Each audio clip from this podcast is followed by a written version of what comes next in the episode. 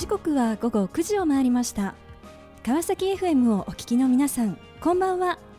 パーソナリティの森さやかです。本日第43回目となります森さやかの Life is a Journey この番組では毎回さまざまな分野で活躍されている方をお迎えし人生を振り返っていただきます。前回は株式会社ビザスク代表取締役 CEO 橋場英子さんにご出演いただきました。大学卒業後入社1年目での出産再就職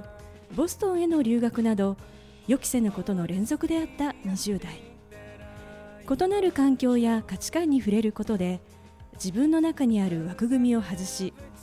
あるがままの自分でいることを大切にしながら前に進んできた橋場さん。ゼロよりプラスというメッセージをいただきました。今回も素敵なゲストをお迎えしお話を伺っていきたいと思います。それではここで最初の一曲をご紹介いたしましょう。2008年リリースエステルフューチャリングカニエ・ウエストでアメリカンボーイ。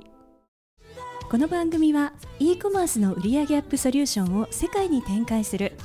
株式会社エイジアの提供でお送りします。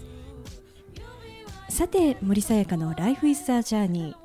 本日のゲストをご紹介いたしましょう。株式会社近く代表取締役社長梶原健二さんです。梶原さんよろしくお願いいたします。よろしくお願いします。梶原さんは新卒でアップルジャパンへご入社をされますコンシューマーでのセールスマーケティングや新規事業などを手掛けられ独立。2014年に創業をされまして現在まごチャンネルというサービスを展開されています。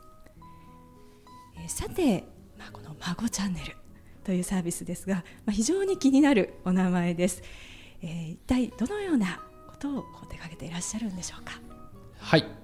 えーと、孫チャンネルなんですけども、えー、まあ、すみませんとぼけた名前で大変恐縮なんですけどもあの、まあ、日本においてですね結構その実家が離れてる方って、えー、たくさんいらっしゃると思います。で、まあ、そういった離れて暮らされてる実家にですね、えー、お孫さんが専用で映るテレビチャンネルができる、まあ、そういったですね、えー、まあプロダクトというか、えー、サービスを、え、まあ開発運営しております。つまりこう家に行って普通にこうテレビをつけた時にこうパッとこのチャンネルに自分のお孫さんが孫のこう映像がこう映ると。そうですね。はい。もうスマホで撮ってる、はい、あの子供のまあ孫のですね、写真とか、まあ動画も、まあアプリでボタン一発でまあ実家どんな離れていても実家のテレビにまあすぐに映してあげて、はい、えー、まあ日々のまあ日常をですね、はい、えー、簡単にテレビで共有してあげることができる。まあ、そういったサービスです。はいまあ、w i f i、えー、なくても大丈夫とかあとはテレビリモコンで操作ができるとかですね、はい、まあ、そういったところで、まあ、おじいちゃんおばあちゃんでもあの簡単に使えるという形になっています。これも日本だけでなくて海外でも使うことができる。そうですね。スマホ側は今でも海外でも使うことができて、はい。でえっと、テレビに端末を今あのつないでいただくその端末も我々作ってるんですけど、うん、まあ、それはまだ日本だけです、はい、ただ、まあ、あの今後海外でも展開できるように今いろいろと頑張っております。さて梶原さんはあの淡路島の、まあ、ご出身だとい。うことでですね、はい、えー、まあ、高校を、えー、淡路島で過ごされてそして、まあ、大学から、まあ、東京に出てこられたとい。うことです。はい、で当時こう、まあ、インターネットが出始めた頃ということだったんですがあのまあ、その就職活動の時にですね柏原さんはこうどのようにしてですねこの受ける企業というのを決めていらっしゃったんでしょうか？そうですね。あの会社は実は3社ぐらいしか受けてなくて、えー、であのかなりまあ不真面目な学生で。うんえー、ともうずずぼろだったので当時我々その僕らが就職活動する時って、まだリクナビとかもほとんど出てきてなくて、要はインターネットでこうエントリーするってことがほとんどできなくて、ほとんどの会社はあのはがきで手書きで申し込むっていう感じだったんですよ、はい、でそれが僕も本当に嫌で、えー、当時そのネットで申し込める会社ってあんまなかったんですけど、はい、まあ、もうその会社しかもそういう会社しか受けないでしょうと思って、そのうちの一社が、まあ、アップルで、あともう一個はその SPI っていうなんかこうね、あのああいう勉強ももうしたくなかったんで、そういうのもないところっていうので、はい。結構そんな感じでした、はい、候補として選んだのは。はい、そしてまあその3社の中から選ばれたのがまあアップルだったと。はいことですがこの決め手となったことというのは？そうですね、はい、2つありまして、えー、えっと、1つはですねあの、まあ、他の日本の会社とかも受かっていて、はい、でその時はもう内定50人ぐらいいたんですけど、えー、あの人事の人と話した時にですね、はい、なんかこういうことやりたいっていうので面接も受かって入社あのさせてもらうことになりそうですけどなんかやりたいことこれできるんですよねって聞いたら、うん、人事の人が僕も10年この会社いるのに好きなことやらせてもらえてないのにそんな甘いこと言うんじゃねえみたいなこと言われまして。で一方アップルの方はですね、えー、まあ、面接いただいた本部長がわざわざまた個別に時間作っていただいて、はい、であのもう本当に3年でめちゃめちゃ鍛えてやるし、何でもできるようにしてやるからあのお前とにかく来いみたいな、まあ、そういうふうに言っていただいたっていうのがすごく大きかったっていうのとあと2番目はですね、当時その創業者のスティーブ・ジョブズというのが戻ってきてしばらく経った頃で、まだアップルどん底で、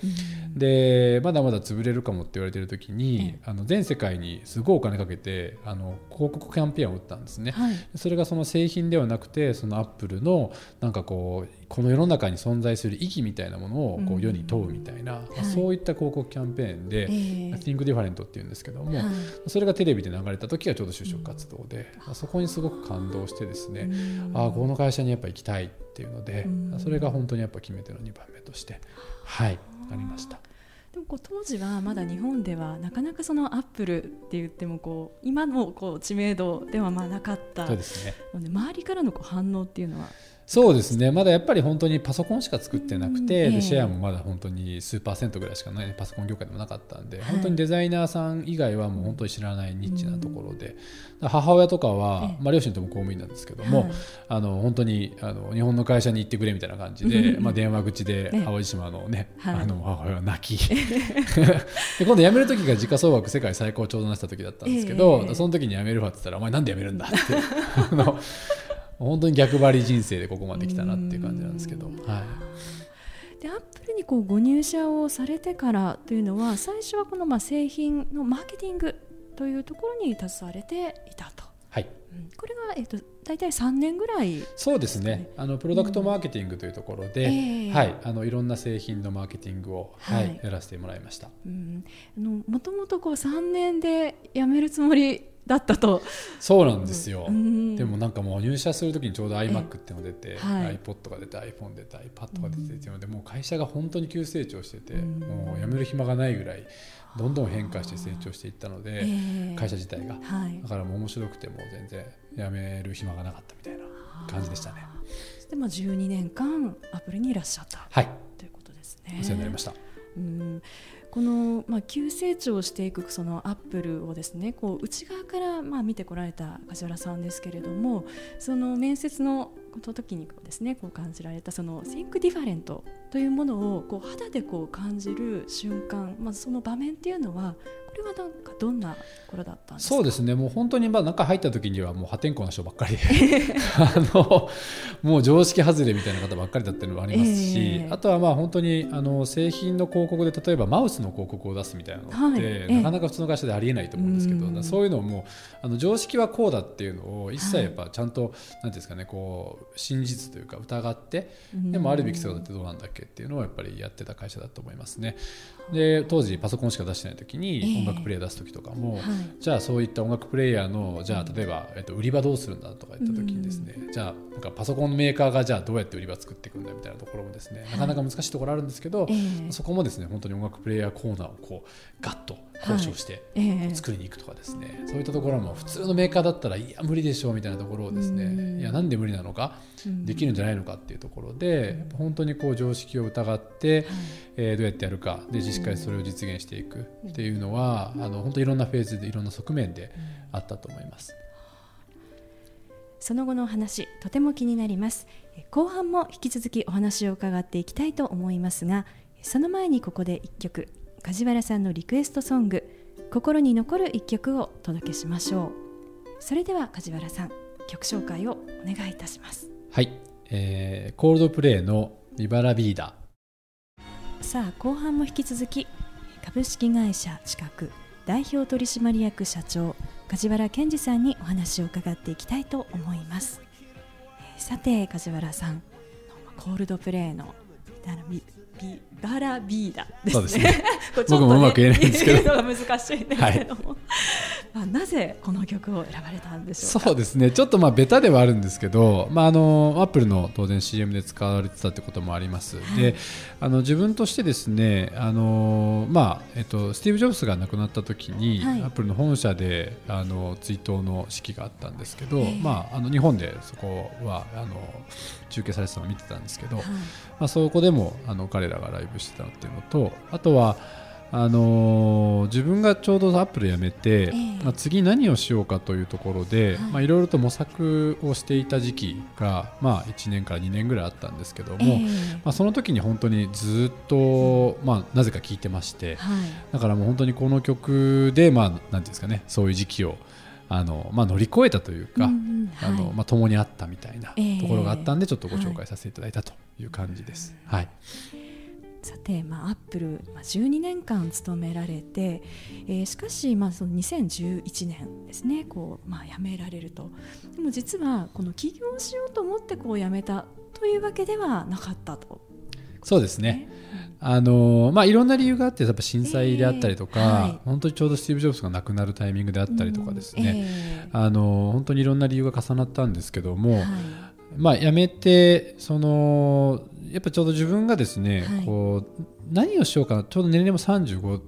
だったので、えー、やっぱ何かこう転職するにしてもこの会社で頑張るにしても、はい、なんか次何に自分をやりたいことを見つけるのかって言った時に、はい、結構自分の心に問うてもですね、えー、なかなかこう答えが出てこなかったんですよね。なんかこう心の芯にベールがなんかかぶさってるようななんかそんな印象で、どうしたらいいのかなっていうのをずっと考えてまして、はい、でそのまあ、ちょうど私がすごい好きな作家さんがですね、はい、すごい無名な時にこうメルマガをやられていて、そのメルマガに書いてあったことが、はい、まあ、こういう本当にやりたいことの、まあ、見つけ方みたいな。なんか行動規範をこの2つだけ守ってれば誰でも大丈夫みたいな、とかよとか思いながらですね、尊敬してたんですごいそのことを見てたら2つあって1つは自分がやらずに後悔したことを全部やりましょうと。であともう一つは、面白そうと思ったことには全部飛びつきましょうみたいな、その2つをひたすらやった方がいいですって書かれていて、でじゃあそれ本当に一回やってみようかなということで、でまあ辞めて、はい、えー、しばらくは、まあ、あの友達の会社をこう手伝わさせていただきながら、はい、あのまあ、空いた時間で、うん、あの本当その2つをひたすらずっとやってたみたいな感じですね。はい、いろんなことをこうトライをされていらっしゃったと思うんですが、はい、その中の一つに、えー、カジケンブログと呼ばれる、すいません。あの人気ブログ。いやいやあのですね、はい、まあ、ちょっと今更新が全然もうこの2年ぐらいあの会社が立ち上がってから止まっちゃってるんですけど、はい、あのブログを毎日やってってました。で結構それはすごく大きくて、えー、そこで本当に私あのそういうフェイスブックの、はい、えーと、友達ってアップル辞めた時ってもうほとんどいなくて、うん、ほとんどその交友関係ってアップルの中しかなかったんですよ、えー、で、まあ、忙しかったのもありますし、はい、で辞めてからまあ人によるとは思いますけど私には本当に1000人以上そのつながっていたりとかして、それってやっぱりブログでやっぱり知り合った、はい、あの方とかブログ見ていただいたことがきっかけとなってとか、あとはお会いしてからなんかブログを読んでいただいたことで、なんかすごく向こうが興味持ってくれて仲良くなったりとか、そういったこう社外まあ辞めてからですけども、なんか関係を作っていく深めていく。で、まあ、今のある意味会社にもつながっていく、なんかそういうきっかけにはなったなというのは思いますね。はい本当に自分があこれ面白そうだなとかあこれやってみようかなって本当にこう自分で思ったことをこうやってみた。そうですね、はい、はい、もう本当にそこに尽きるなと思ってまして、あの私がまあ尊敬する人がよくあの、えー、なんていうんですかねこうそういうよく就職活動をしている学生向けとかにコメントしてるのがあるんですけど、はい、なんかこう就職活動する人がこうなんか会社を受けるときに、これが僕の転職だとかってよくポロって言ったりするんですけど、はい、なんか自分からするとそれってこう4歳の子供に世界で一番好きな食べ物何って聞いたら、なんかカレーの王子様っていうのと、なんか同じように見えるみたいな、だからねそこまでに食べたものはそこしかないから、えー、まあ、世界で一番美味しいものってそれって言っちゃうんだけど、多分彼の人生の外に本当は彼が本当に好きなものってあるよね。なんかそういうこととすごく似てるなってありまして。さっきの2つの行動規範ってやっぱそういうこう、自分の今までの経験の外に出ていく、なんかそういうのに多分すごく適した行動規範なんじゃないかなと思ってまして僕ちょうど本当に辞めたばっかりの時ってすごく気負っていて、えー、あのなんか次何かやるにしてもこうイノベーティブでクールなものじゃなきゃいけないんじゃないかなって結構思ってたんですよ、で周りもそういうことを見てるんじゃないかと思ったんですけど、1年ぐらいして何も僕見つからなくて、あイノベーティブとかクール俺向いとらんわということに気づきで周りにと会ってても、お前最近何しとんのみたいな、全然僕が何をしようとしてるかなんて気にもしてないっていうまああの当たり前なんですけど、あまりにそういうこうなんか自意識過剰な部分っていうのがもうばっさり取れてですね、本当に自分が個人として周りからどう見られようと、もう全然構わず僕は個人として解決したい課題とか、本当にそのずっと飽きずにやれることって何なのかなっていうのがですねやっぱさっきの2つのことをこうひたすらやっていくことで見つかって今に至るなっていうのは、はい。すごく感じてますね。でその中でこう生み出した生み出されたものというのがこのまあ孫チャンネルそうですね。はい、まあ、私一人じゃなくてもちろんその本当に優秀なチームメンバーと一緒になって作り上げたものなんですけど、えーはい、本当にここにつながってるなと思いますね。うん。ここがこう誕生するこうきっかけというところでいうと、はい、これはこうどんなこう梶原さんの中でのこう課題をこう解決っていうところだったんでしょうか？そうですね。あのまあ私、まあ、実家がもともと淡路島というところでで、まあ、すごくあの、まあ、離れています、で私本当にもともとおじいちゃん子でおじいちゃんの名前を長男に一文字つけるぐらい、はい、おじいちゃん子だったんですけど、えーはい、で、まあ、じいちゃんばあちゃんも亡くなっちゃったんですけど、まあ、親は当然淡路島にいて、はい、で私自体は東京に、まあ、暮らして子供もいてという状況で、えー、なかなかまあ帰省もままならないんですよね。だから本当にまあ年に1回帰省できるかどうか、うん、じゃあそうすると結構数えるとあと親に何回会えるのかなとか、はい、あと子供をあと何回会わせてあげられるのかなとかですね、えー、結構あのずっと考えてまして、でそこってなんでこう解決できないんだろうみたいな、はい、でその時にまああのやっぱ僕ら側はスマホって自分の分身みたいなものなんですけど、はい、やっぱ自分の親世代からすると、まあ、使う人ってもちろん増えてきてますけどじゃあ使いこなしてるかっていうと、まあ、なかなかそうでもない。えー、じゃああの人たちにとってまあその本当に使いこなせるものって何かなって考えた時に、うん、なんかそれって、まあ、僕らはスマホがすごく自分の分身みたいなものなんですけど、はいえ。ー、おじいちゃんおばあちゃんの世代にとってはテレビなんじゃないのかなということで、うん、まあ、向こうはテレビこちらがスマホでなんかつながれるようなはい、なそういった体験が作れたらいいんじゃないかなっていうのでで、まあ、似たようなことって親に実はやってたんですけど、えー、それってほとんど僕がそのなんですかねこう手弁当でいろんなものを駆使してやっていて、はい、普通の人はなかなかこんな手間かけられないだろうなと、えー、で、まあ、やめてこういうことやろうと。で自分こういうこと親にやってたし、うん、じゃあ親以外の人も喜んでくれるかもっていうことでそこからですね2012年13年ぐらいなんですけども、はい。あの本当にこう1 5 6組ぐらい、おじいちゃんおばあちゃん宅にお邪魔して、はい、であのヒアリングとかあとは自分が実際こんなことやってるんですってこうデモをしたりとかして、でその時にもう反応がうちの親と同じで、うん、あ喜んでくれるんだと、うちの親以外のおじいちゃんおばあちゃんもと。いうのであじゃあこれはやる意味があるだろうしっていうことで。まあ、本当当時僕あのエンジニアでもないですからもの何も作れないんですけども、えー、本当にボランティアのなんかエンジニアみたいななんか知人とか友達とかもつてたどっていって、はい、最初は本当ボランティアでこうなんかプロトタイプという、まあ、本当初期版みたいなものを作って、えー、それを少しずつ改善していってでまああのすごいいろいろ走りますけど、えー、結構今に至るみたいなそういう感じでしたね。さあこの番組ではゲストの皆さんに必ずお聞きしている質問があります。梶原さんにもお伺いさせていただきます。これから自分の夢を実現しようと考えている方々へ背中を押すメッセージをお願いいたします。はい。えー、っとまあちょっと重たい話にはなっちゃうんですけどもあの私まあえーと、高校の時仲良かった友達大学の時仲良かった友達あと本当に大学で一番お世話になった恩師先生なんですけども本当その3人ともですね、まあ、ちょっといろんな理由で亡くしてまして、まあ、もうこの世にいないですと。でその度ごとにいつも感じてるんですけどもまあ当たり前なんですけど人生当たり前のこと何もなくてで本当気づいたらあっという間に終わっちゃうなってっていうのをですねその度ごとにいつも感じさせられていてなのでめちゃめちゃベタなんですけどこう、まあ、人生の有限感というかですね、まあ、有限であるで、まあ、本当に人生は一回きりしかないよということを、まあ、本当に腹に落ちれば、まあ、大概のことってどうしようかなやろうかなやる前かなっていう時にやろうってなると思うんですよね。そこが僕は結構大事だと思っていてだから本当にあの1回しかない、まあ、人生を、まあ、やりたいことをやろうよというのがですね結構自分が思ってるところでそれが世間からした時に全然主流じゃなくてもいいと思うんですよ。もう人生なんて逆張りしてなんぼなので 僕もなんかあの本当にその逆張り逆張りできていて、大学で東京出た時も結局ほとんどの人が関西で大学、あの行くみたいなのを大学東京行ったりとか、アップルも結局潰れそうみたいなところで入っていったりとか、まあ、そういうところがあの大事だと思うのでなんでまあ本当に人生一回きりなんで やりたいことやりましょうと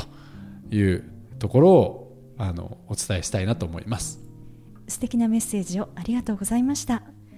ということで本日は改めまして株式会社近く代表取締役社長梶原健二さんにご登場いただきました。梶原さんありがとうございました。ありがとうございました。さあそれでは最後にもう一曲お届けしましょう。2004年のナンバーです。プリンスでミュージコロジー。森さやかの Life is a Journey いかがでしたでしょうか？アップルを辞めて自分の本当にやりたいことは何かを模索し今までやらずに後悔していたこと自分が面白そうと思ったことをやり続けた梶原さん。人生は一度きり。自分の経験の外に出て自分の五感を信じて本当にやりたいことに取り組む梶原さんのすがすがしい姿がとても印象的でした。次回はどんな素敵なゲストの方が来てくださるでしょうか。来週もまたこの時間にお会いしましょう今日も一日お疲れ様でしたおやすみなさい。